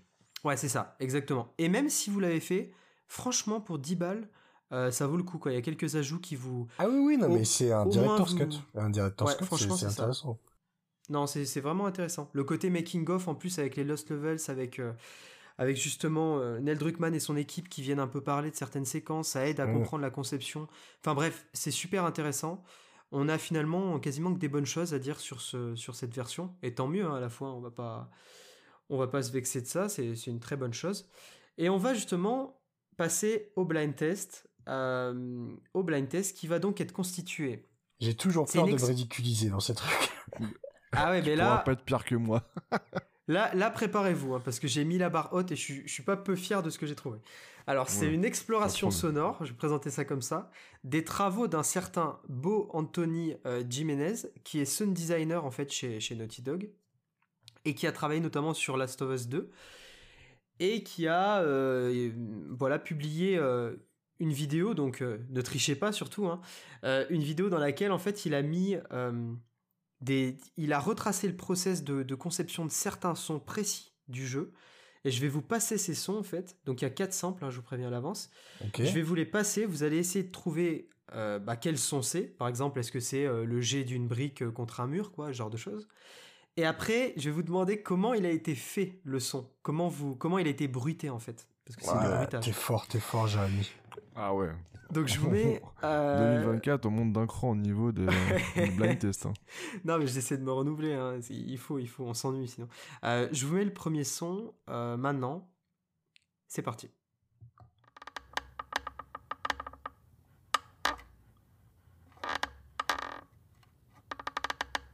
Alors, je dirais quelqu'un qui marche sur un parquet en bois. Alors, là, c'est le process d'enregistrement en fait. Enfin, c'est le bruitage du son, mais c'est pas le son dans le jeu. Après, je vais vous passer le son dans le jeu. Est-ce que déjà vous arrivez à deviner à quoi ça peut correspondre ça? Bon, je pense que c'est les infectés, c'est les claqueurs. Ouais, ou les claques. J'hésite entre les deux. Moi. Non, Moi, ok. c'est le bruit de, de Moi- pas sur le, le parquet. euh. Moi, je dis que c'est les claqueurs. je, je vous déroule jusqu'à la fin et vous me direz, vous, vous allez me dire. All right. Ah, c'est c'est des bruits de pas. Still got it. Alors, ce n'est pas euh, un bruit de pas, mais c'est une action Moi, je d'Ellie. resterais sur des bruits de pas de quelqu'un qui marche sur du parquet en bois ou euh, quelque chose Alors, comme non. ça. Alors, c'est vrai que vous avez la version, euh, vous avez mes sons, mais complètement. euh, Enfin, c'est pas, vous avez pas, vous entendez pas le son comme j'entends. Malheureusement, bah, vu qu'on passe par euh, par Skype et tout ça, mais ce n'est pas ça. C'est quand Ellie en fait euh, tend son arc. Le, le son que vous entendez, je vous le Ah. remets. Attends, ça, c'est l'arc? En fait, vous entendez le petit. Ah ouais. le petit. euh, Ah bah, c'est fort. Et Ah, en- maintenant que tu te le dis, oui, ça prend du sens, mais. Et alors, comment c'est fait? là, c'était pas ça. hein. Les, les gars, comment c'est fait? C'est fait, je vous dis, parce que c'est impossible de trouver. En fait, le bruiteur, il prend un violon et il utilise les, vous savez, les petits, euh, les, les petites manettes en haut pour, enfin, manettes, euh, voilà, pour, accorder, quoi. pour accorder, ouais, c'est ça. Et il tourne en fait la vis un peu de- pour accorder et ça, ça fait le son là en fait. Donc, euh, enfin, franchement, c'est Intéressant. à voir, c'est, ouais, à voir, c'est, c'est, intéressant. Il y, a- il y a beaucoup dans le cinéma qui font ça, tu sais, tu, pour faire des bruitages notamment, et ils prennent vraiment des trucs, mais tu, jamais tu peux penser que ça puisse fonctionner en fait. Et ils te sortent des, des bruitages Ah, mais. un- qui ressemblent, mais comme deux gouttes d'eau à ce Ah que ouais, tu bah peux ouais. voir et entendre, quoi. C'est Ah bah des fois il y a des bruits par exemple tu peux faire un bruit de vague par exemple tu vas le faire en, en secouant tu vois un drap ou des trucs comme ça enfin c'est des trucs Ouais, qui ont voilà, rien à voir enfin, quoi. c'est des trucs de malade, vraiment. Je suis impressionné euh, à chaque fois que je vois ça. Je vous mets euh, le second, c'est parti. euh, vous allez me dire. Alors, il va être, euh, c'est un son qui est composé. Il est composé en fait de plusieurs, euh, de plusieurs euh, bruitages et ça constitue un son final. Ok? Je vous mets euh, ces différents bruitages.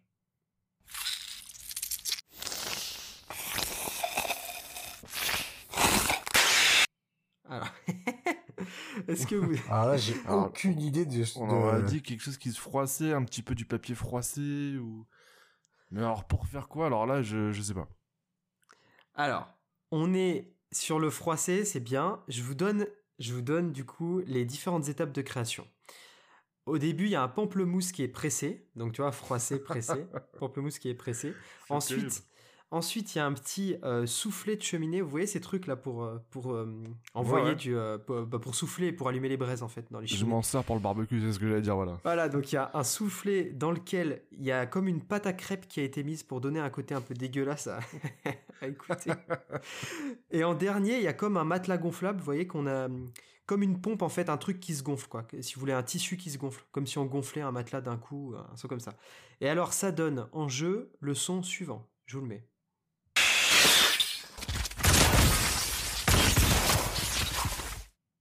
Est-ce que, est-ce que vous On savez ce que un c'est que verre ce qui se craque, qui se, Ouais, qui on se dirait casse.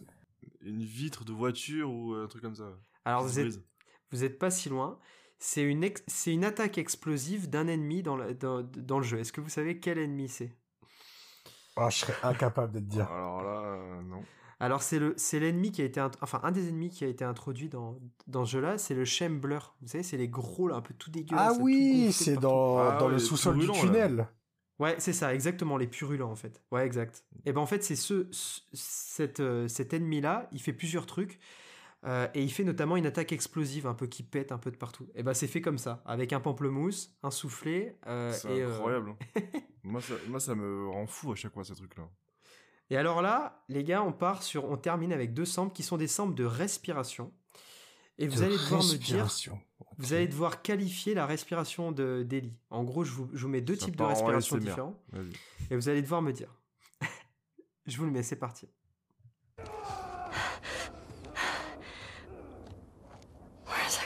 From?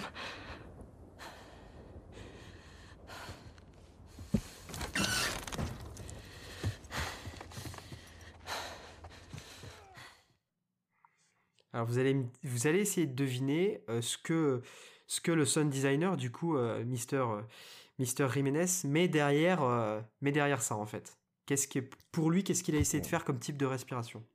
Bah, que Ellie était vraiment oppressée, qu'elle avait peur de quelque chose, qu'elle Ouais, c'est pas mal. elle essayait de se cacher un petit peu en même temps, mais qu'elle avait peur, du coup, elle était essoufflée. Enfin, je sais pas, quelque chose dans ce style-là, quoi. Ok. Et toi, Yacine, un avis? Ah bah la même chose du coup, parce que là, euh, j'ai l'impression qu'elle essaie de se cacher de, de quelque chose ou de quelqu'un. Ok. Alors c'est bien la peur. Pour être exact, du coup, si on, si on traduit en français ce qu'il ce qu'il a écrit, c'est la peur et l'inquiétude. Donc ça, c'est une respiration customisée, du coup, parce qu'il a customisé en fait des respirations. Et là, c'est Ah oui, peur et mais c'est inquiétude. fort. Ah ouais, non, mais c'est- c'est c'est fort de ouf. hein. Je mettrai évidemment le lien hein, de la vidéo. euh, C'est une petite vidéo de 6-7 minutes que vous pourrez regarder, euh, euh, auditeurs et auditrices, et, et chers collègues, hein, du coup. mais je vous, je, vous la, je vous la transmettrai, ouais. Je vous mets la dernière respiration. Vous allez essayer de la définir. Allez.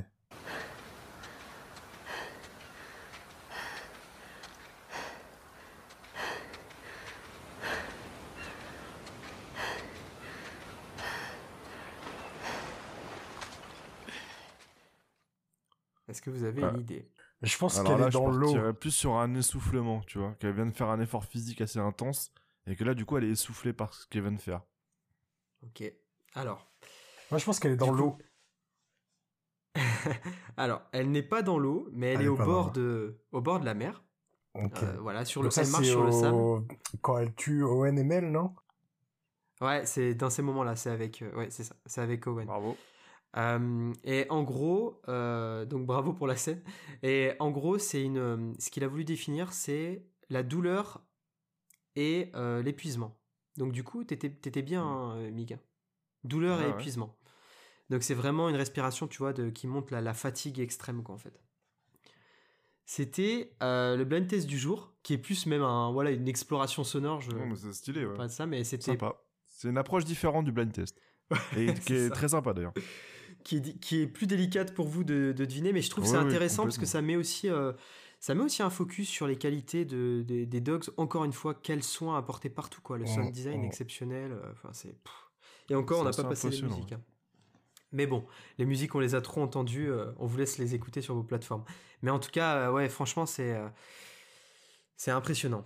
Et ça nous permet de boucler et d'arriver à une autre rubrique. On quitte, on quitte Jackson, on quitte euh, le monde de Last of Us pour aller euh, dans le monde du jeu tant attendu de Yacine, qui a allez, 3 minutes pour nous, pour, pour nous convaincre d'ajouter un, un jeu sur notre liste d'attente euh, qui ne- n'en finit plus. À toi, Yacine. Écoutez, j'ai découvert un grand jeu. Pas un chef-d'œuvre, mais un grand jeu. À la fin 2023, qui s'appelle Final Fantasy VII Remake. Euh, c'est un jeu que j'avais jamais touché. Euh, je suis, souvent passé euh, au cours de ma vie à côté de Final Fantasy. Et là, j'ai découvert le jeu. euh, je l'ai beaucoup, beaucoup aimé, même s'il n'est pas exempt de défauts évidemment. Et donc là, euh, Final Fantasy VII Rebirth, je l'attends beaucoup, énormément même. Et euh, c'est assez intéressant en fait de d'être dans la position que j'ai, c'est-à-dire d'une personne qui découvre Final Fantasy VII avec le remake, parce que euh, on est forcé à attendre trois jeux pour avoir le fin mot de l'histoire. Alors que les gens qui l'ont découvert en 97 sur PS1 ou juste qui l'ont euh, joué euh, depuis, ils ont pu jouer à tout le jeu d'un coup. Et donc là, pour revenir à, un mot qui m'est cher ce soir, qui est l'éditorialisation, c'est un choix Hmm. assez intéressant de Square Enix euh, aussi. Et euh, donc euh, voilà, je suis euh, condamné, si je puis dire, à attendre, à attendre plusieurs années pour pour avoir le fin mot de l'histoire. J'ai mes j'ai mes doutes, j'ai mes soupçons, j'ai quelques personnages, dont un personnage en particulier qui je pense va mourir, mais je sais pas si ce sera dans la partie 2 ou la partie 3. Et c'est ça qui est frustrant. Et donc euh, voilà, j'ai j'ai vraiment hâte de, de jouer à Rebirth euh, pour voir si sept personnages, parce que voilà, je la féminise, euh, si sept personnages, si on peut dire comme ça, pour me faire comprendre, va mourir, pour enfin en savoir plus sur Sephiroth, parce qu'il est assez iconisé dans le remake, mais finalement on n'en sait pas trop sur lui, on sait pas qui il est, d'où il vient, pourquoi c'est l'ennemi de Cloud, pourquoi il a cette relation avec Aerith, etc. Et, euh, et donc euh, voilà, c'est l'un des jeux que j'attends le plus cette année. Euh, je pense honnêtement que j'y jouerai Day One et j'aurais jamais cru dire ça avant parce que Final Fantasy ça a jamais été vraiment mon truc. Non pas que j'aimais pas, mais juste que j'ai jamais vraiment donné du temps et de l'attention à cette série. Donc voilà, si c'est peut-être assez peu original, mais ça l'est beaucoup pour moi parce que c'est une totale découverte. Le jeu que j'attends et que j'ai envie de vous recommander, Final Fantasy VII Rebirth. Exclusivité PS5 d'ailleurs. Exclusivité PS5 pendant 3 mois. Ouais, c'est c'est vrai que c'est à relever. Mais moi, je trouve que c'est un super. euh, Enfin, venant, venant de toi, je sais que ça a du poids et Oui, ça me. Ça me. terrible. M'étonne- cru ça il y a trois mois encore Ah ouais. derrière, Franchement, le, le, le comble, ça serait que tu testes le jeu, ça serait incroyable. J'adorerais, mais. Ah, tu veux Mais dire, tu parles de moi? Oui, oui, je, te, je parle Ah, de mais toi. je, que tu- que je tu me dirige vers ça. Je, Eh ben, ça- je, ça serait Méline, magnifique. si tu nous entends, euh, je vais bientôt, je vais bientôt venir t'en parler. Mais, euh, Eh ben, ouais. franchement, ça, ça sera une super. euh, Mais c'est, c'est- en fait, c'est super que quelqu'un qui, qui justement euh, connaît pas forcément le fin mot de l'histoire et, et euh, teste le jeu. Enfin, je trouve que c'est un, c'est un, c'est un avis, euh, une façon de tester le jeu qui, qui sera forcément différente. Avec, t'auras pas, euh, t'auras peut-être pas certains biais, etc. Et t'en auras d'autres justement peut-être. Donc, Non, du coup, c'est ouais, non, c'est c'est super intéressant. Bah, merci pour euh, pour cette euh, ce jeu qu'on qu'on a déjà tous plus ou moins dans notre dans notre liste d'envie. Moi, faut que comme toi, en fait, faut que je découvre déjà le remake. Faut que je Oui. prenne le temps. Je suis exactement dans le même cas que toi, mais je sais que je vais pas être déçu hein, après euh, après mes longues heures sur euh, sur FF16. euh, je me dis que je peux que tomber dans, dans quelque chose de mieux, Ah, de moins dur, de moins éprouvant en tout cas. Mais bon. Enfin, voilà, voilà. En tout cas, c'était une, une, très belle, une très belle recommandation pour les mois à venir. Merci. Et maintenant, on va passer euh, à Julien qui va nous, nous, nous, faire part d'un petit conseil PS Plus. Là, c'est pas pour les mois à venir, c'est pour maintenant. Maintenant, vous avez envie de manger, euh, de manger un jeu, vous savez pas à quoi jouer. Et ben, Julien va vous proposer quelque chose. Pareil. Il a trois minutes. Et ben voilà, bah du coup, bah il est tout fraîchement sorti. euh, Non, mais il est parce qu'il est sorti euh, le 18 octobre 2022, pour être très précis. C'est Tale Requiem qui fait partie maintenant dorénavant du, du PS Plus, jeu offert pour les abonnés euh, à partir du, de l'essentiel, donc vraiment le PS Plus de base, qui est excellent. Un très très bon jeu. J'avais déjà aimé le, premier Innocence euh, sorti en 2019 sur euh, PS4, Xbox, enfin multiplateforme, qui est vraiment une dans une atmosphère vraiment particulière. C'est moyenâgeux, c'est vraiment en France. C'est pendant la période de la peste noire, la guerre de 100 ans, etc. En plus, c'est un jeu français, édité par un studio français situé à Bordeaux, pour les citer Asobo Studio. Et c'est vraiment un jeu excellent. Ben, J'aime beaucoup incarner euh, et Hugo, son petit frère. Et euh, avec les rats, tout ça, c'est vraiment très cool. Vraiment. Et euh, c'est un peu aussi par- partager un peu euh, l'histoire de France avec tout ce qui s'est passé avec- la peste noire et la guerre de 100 ans. Voilà. Ouais, c'est un jeu, euh, c'est un jeu, c'est vrai, au cœur du, au cœur d'un passage de l'histoire euh, qui, qui, qui est intéressant à creuser et euh, un excellent jeu d'aventure euh, qu'on vous, qu'on qu'on vous recommande. Évidemment, si vous avez fait le A Plague Tale Innocence avant, hein, parce que c'est sa suite. euh, Oui, c'est la suite directe. Ça se passe d'ailleurs quelques mois après. hein. Et puis en parlant de The Last of Us, c'est un jeu et un studio qui se sont énormément inspirés de la, la, la saga de Naughty Dog pour, euh, pour, euh, pour leur saga à eux. Donc euh, c'est un, c'est un joli euh, pont entre euh, après The Last of Us, euh, si vous voulez jouer à un autre jeu sans être totalement dépaysé, mais quand même un peu, Tale c'est très bien. Mm. Exactement, ouais, c'est ça. C'est un peu, tu sais, les jeux, quand t'es, comme les films, quand t'es dans un certain mood, t'as envie de voir des films de KPDP, tu sais, tu vas aller d'un genre à l'autre, mais tu vas rester ça. dans la même sphère. Bah là, pareil, il y a un truc, euh, il y a une atmosphère. Les deux sont dark. Ah oui, les deux, oui. bah, Les deux les sont rats dark, sont vraiment euh, ouais un peu écœurants par moment un peu flippant aussi de temps en temps mais euh, Ouais, ouais c'est un peu flippant. Hein. Si, si on a la peur des rats, euh, ah oui Moi, je suis- sûr je- je suis un peu. Bon, on se croirait dans, dans le. Paris 2024 d'Anne Hidalgo quoi mais bon c'est- ouais, c'est ça. on va clôturer cette rubrique là-dessus. Annie. on, va, clôturer cette rubrique là-dessus et on va faire euh, l'actu du jeu, un tour d'horizon de l'actu du jeu, mais décalé avec euh, deux petites news que vous avez peut-être pas vu passer. Euh, bah, juste après ça.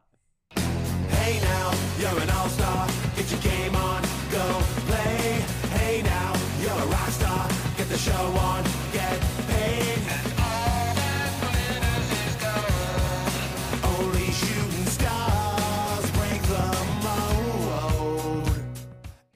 Y a un petit, euh, y a un petit, trip nostalgique en écoutant ce son.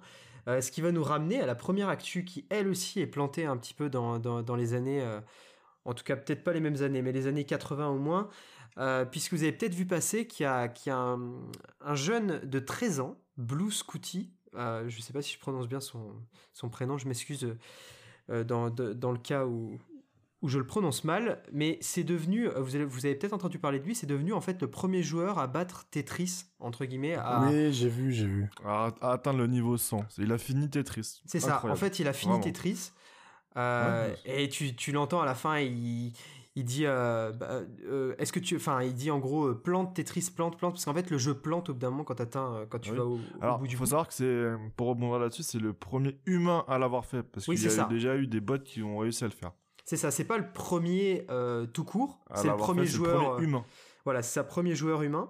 Et alors je vous conseille vraiment d'aller d'aller d'aller regarder je, je mettrai le je mettrai le lien, euh, mais euh, d'aller regarder en fait euh, justement la, vidéo, par exemple de Huffington Post qui, a fait une vidéo de, un petit short, un truc d'une minute qui, qui, le montre en gros en train de en train d'accomplir cette prouesse. Et on voit en fait il y a un point qui est fait sur les techniques de jeu.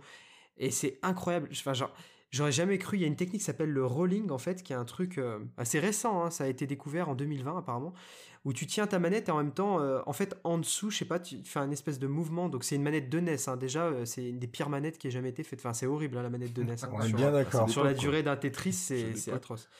Et, et, en gros, en fait, il faut, il faut comme faire un petit roulement des mains, euh, comme si on touche frénétiquement la manette en dessous, mais en dessous de la manette en fait, et ça permet de, en même temps, d'appuyer sur les gâchettes hyper vite, quoi. C'est-à-dire que tu gagnes en vitesse. Parce qu'en fait, la prouesse, elle tient dans le fait que vous verrez dans la vidéo, les blocs, comment dire, il y a même pas le temps de laisser un quart de seconde de réflexion quoi. C'est du réflexe quoi. Au niveau où ah on est c'est du réflexe et c'est genre tu vois ah c'est totalement fou. Tu dis la, la précocité du, jeune homme 13 ans. Il a ah un an de plus que mon fils même pas quelques mois. Ah non mais c'est 13 ans quoi c'est vraiment c'est vraiment un truc de fou quoi. enfin c'est un niveau de concentration mais tu te dis mais c'est c'est même plus être dans la zone là c'est waouh je sais pas on n'est pas dans la on vit pas sur la même planète je pense c'est incroyable à voir Enfin bref, euh, pour nos, amis euh, pros de la compétition, du speedrun et des records, euh, voilà, c'est une petite news qui, régale et qui dont on n'a peut-être pas encore assez entendu parler, parce que finalement, moi, c'est quelqu'un qui me l'a appris, donc je l'avais pas forcément vu passer. Mhm. Ensuite, deuxième news de, ce podcast, il y a c'est l'AFJV sur le Twitter de l'AFJV que j'ai vu passer ça. Il y a un petit, un petit schéma, en fait, il y a un graphique qui montre euh, les 50 ans de revenus du jeu vidéo. Là encore, je mettrai le lien vers le tweet.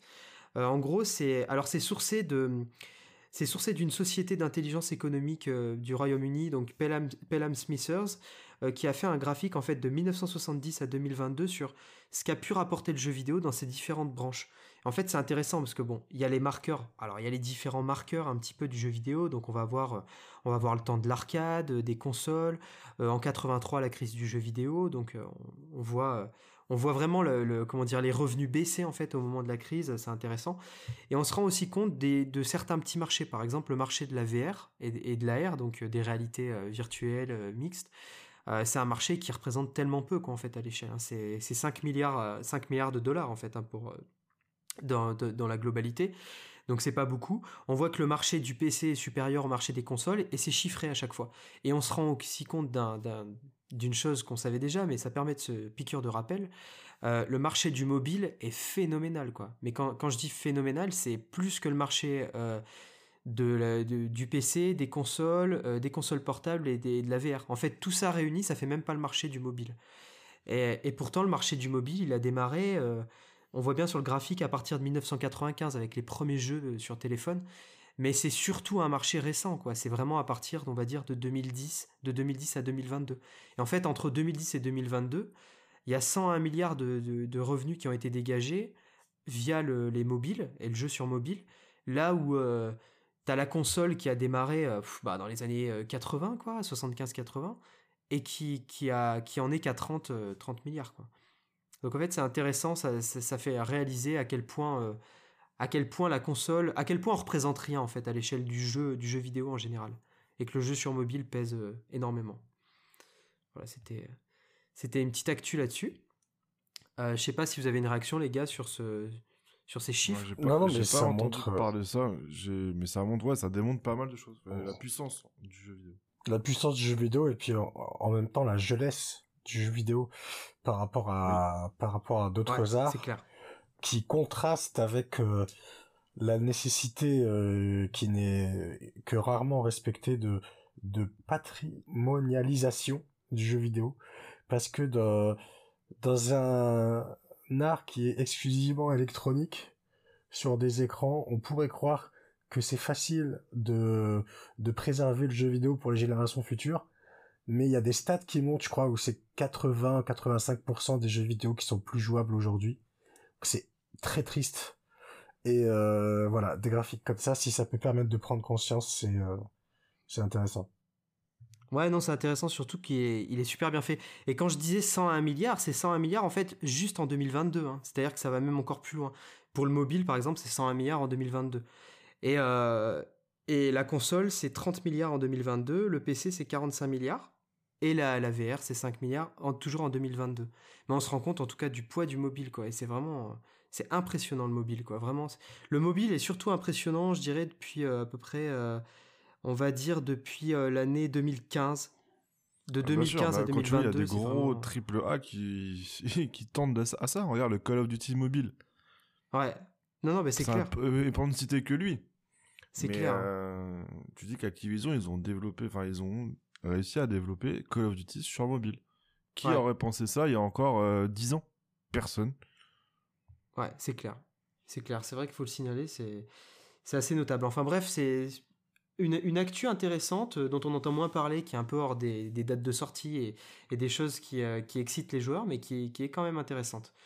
Et ben ça nous mène à notre dernière rubrique, notre coup de cœur culturel, et on va se, on va se les raconter, on va se les présenter juste après ça. Ouais, bah ouais.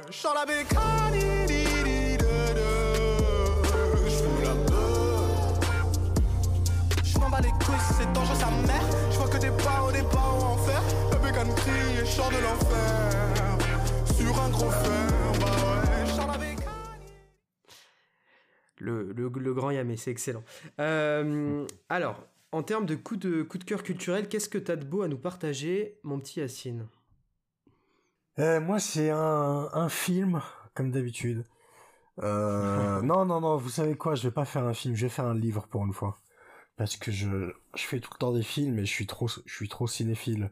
C'est un livre qui est honnêtement le plus beau titre que j'ai jamais vu, qui s'appelle Attaquer la Terre et le Soleil par Mathieu Bellesi. Il est sorti en 2022 et il narre le destin d'une poignée de, de colons et de soldats français qui ont été, euh, qui se sont perdus en Algérie durant la colonisation au 19e siècle. Et donc c'est un roman en fait qui raconte un peu cette partie oubliée de la colonisation parce qu'on se concentre souvent sur la guerre d'Algérie et sur les premières années de la conquête euh, française en 1830, mais au milieu du 19e, euh, on oublie un peu ce que la France a fait en, Algérie. Et quand je dis on oublie, je parle du grand public, hein, je parle pas des, des gens qui connaissent. Et, euh, donc voilà, c'est un livre qui raconte un peu le, quotidien de soldats et de colons français qui se perdent en, en Algérie et qui découvrent l'autre Algérie, en fait, celle qui ne connaissent pas euh, la vraie. Et euh, c'est un livre voilà qui qui m'a bouleversé euh, par la qualité de son écriture, par par par la force du propos et, ça évoque évidemment une histoire familiale pour moi. Et et en parlant de encore une fois d'éditorialisation, quand Mig parlait de The Last of Us Remastered sur lequel il est tombé et qu'il a intéressé voilà par par son imagerie, moi aussi c'est c'est un livre au départ que, j'ai pris à la bibliothèque euh, Euh, sans réfléchir, j'ai vu voilà attaquer la terre et le soleil. C'est un titre sublime. La couverture est vraiment magnifique aussi. Et puis je me suis dit tiens, je vais regarder de quoi ça parle. Et j'ai retourné, j'ai vu Algérie colonisation, j'ai dit allez je prends. Et ça m'a totalement bouleversé. Donc euh, comme quoi il ne faut pas seulement faire des bonnes œuvres, il faut aussi bien les vendre. Et et c'est tout aussi important que que le fond, la forme.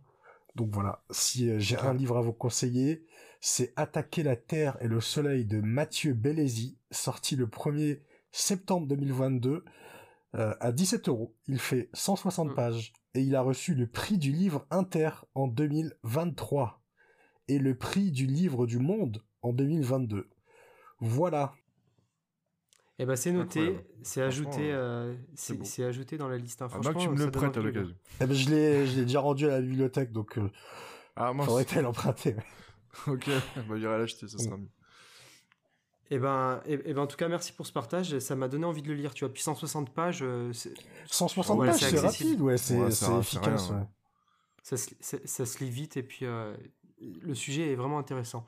Et toi, Julien, quel est ton ta, petite reco, ton coup de cœur culturel alors, moi, c'est beaucoup plus léger parce que je vais une nouvelle fois parler, enfin une nouvelle fois. La dernière fois, j'avais parlé d'un jeu de société parce que je joue beaucoup aux jeux de société entre amis, en famille, etc. Et du coup là, je vais présenter un deuxième euh, jeu de société en plateau qui s'appelle Les Aventuriers du Reich, qui parle exceptionnel, exceptionnel, excellent, eh oui, eh oui, très bon jeu. Voilà. Et là, c'était pour le coup, c'était Les Aventuriers avec le mode Europe, où là, on va euh, s'aventurer euh, dans l'Europe des années 1900. On va devoir, c'est une aventure ferroviaire en fait sur le vieux continent qui est l'Europe, du coup. Mhm et qu'il faut collectionner des wagons pour prendre le contrôle des chemins de fer et, relier euh, par ça les plus grandes villes européennes, etc. Et euh, c'est super intéressant, c'est super cool et euh, c'est accessible à tout le monde. C'est un jeu qui qui dure pas longtemps, enfin pas spécial. Si on est plusieurs, ça va durer plus longtemps. D'ailleurs, c'est un jeu qui joue entre 2 et 5 joueurs et qui est vraiment euh, même les enfants peuvent jouer euh, donc c'est super agréable à jouer entre amis et famille à partir de 8 ans on peut jouer ça dure entre allez, entre 30 et 30 minutes et 1 heure voilà suivant le l'intensité dans laquelle on va jouer etc et c'est vraiment super cool à faire donc je, euh, je le recommande beaucoup Ouais, c'est un excellent, c'est un excellent jeu de société. C'est un classique, hein, tout simplement, mais, mais c'est un... classique. Voilà. C'était surtout pour les néophytes parce que j'imagine que beaucoup d'entre vous, auditeurs, auditrices, connaissent euh, ce jeu.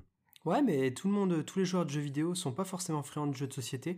Et ça, c'est un bon jeu pour le coup, euh, pour même euh, rentrer dans le, dans le milieu et, et comment dire, s'attaquer à des jeux qui sont accessibles tout en étant assez complets avec des belles parties qui peuvent bien durer une heure et demie, mmh. deux heures parfois quand c'est quand tout le monde est à fond, veut optimiser sa stratégie. c'est ça, c'est ça. Mais c'est un bon jeu bien sympa. De mon côté, euh, j'aurais jamais cru que je ferais une telle recommandation, mais je vais recommander Starmania, oh. l'opéra rock, euh, donc euh, original créé par Michel Berger et Luc, Luc Plamondon, bah, il y, a, plus de, y a plus de 40 piges en fait, hein.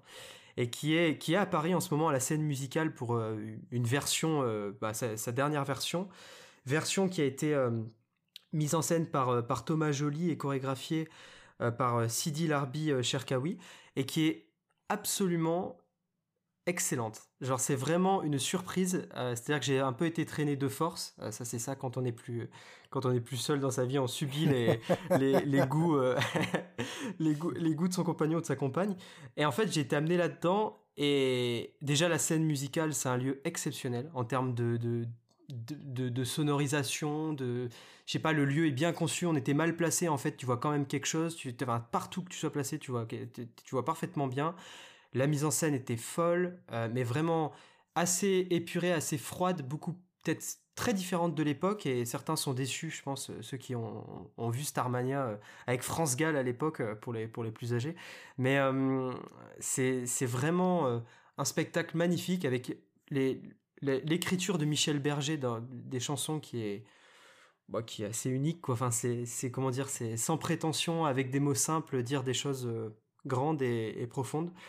Euh, donc euh, enfin franchement c'est un, un opéra rock au top. En ce moment c'est peut-être un des meilleurs spectacles que vous pouvez voir sur Paris je pense et qui part en tournée en France. Donc vous pourrez le retrouver bah, près de chez vous que vous soyez Voilà, ça part en tournée en France, en Suisse, en Belgique. Et ça sera un carton assurément comme, comme ça l'est en ce moment à la scène musicale. En tout cas, c'est un grand, grand spectacle avec des jeux de lumière vraiment impressionnants pour le coup. Et c'est si vous avez la possibilité de le voir à la scène musicale, allez-y, parce que je connaissais pas cette salle et elle est franchement top dans les salles parisiennes. Voilà pour, pour ma petite reco. Je sais pas si. Est-ce que vous aimez Starmania? Écoute, je, je, je, connais plus que j'aime, je vais pas te mentir. Mais tu m'as donné envie, là. Franchement, je peux vous assurer qu'il faut y aller. J'avais beaucoup de, de, préjugés, beaucoup de. Et au final, c'est vachement bien. Puis il y a quand même des sacrées musiques, quoi. SOS d'intérieur en détresse, quand on arrive en ville et tout, c'est des, c'est des chansons qu'on connaît. Bah, c'est ça. C'est des. Moi, c'est ce que je qualifie de banger, certaines en tout cas. Enfin bon, voilà. D'accord. Banger. Et, euh, et, on va se laisser là-dessus sur ces bangers. Euh, j'aurais dû, euh, j'aurais dû en prévoir une, mais on a encore un meilleur banger que ça. On a le, générique fait par notre, notre Antoine National. Donc à très bientôt et à très vite sur, sur les ondes de Fréquence Inside. Merci les gars. C'était un plaisir de discuter avec vous de Last of Us et, et de ces sujets et des autres sujets. Merci beaucoup les amis. Au revoir. Ciao ciao. Merci à tous. Au revoir.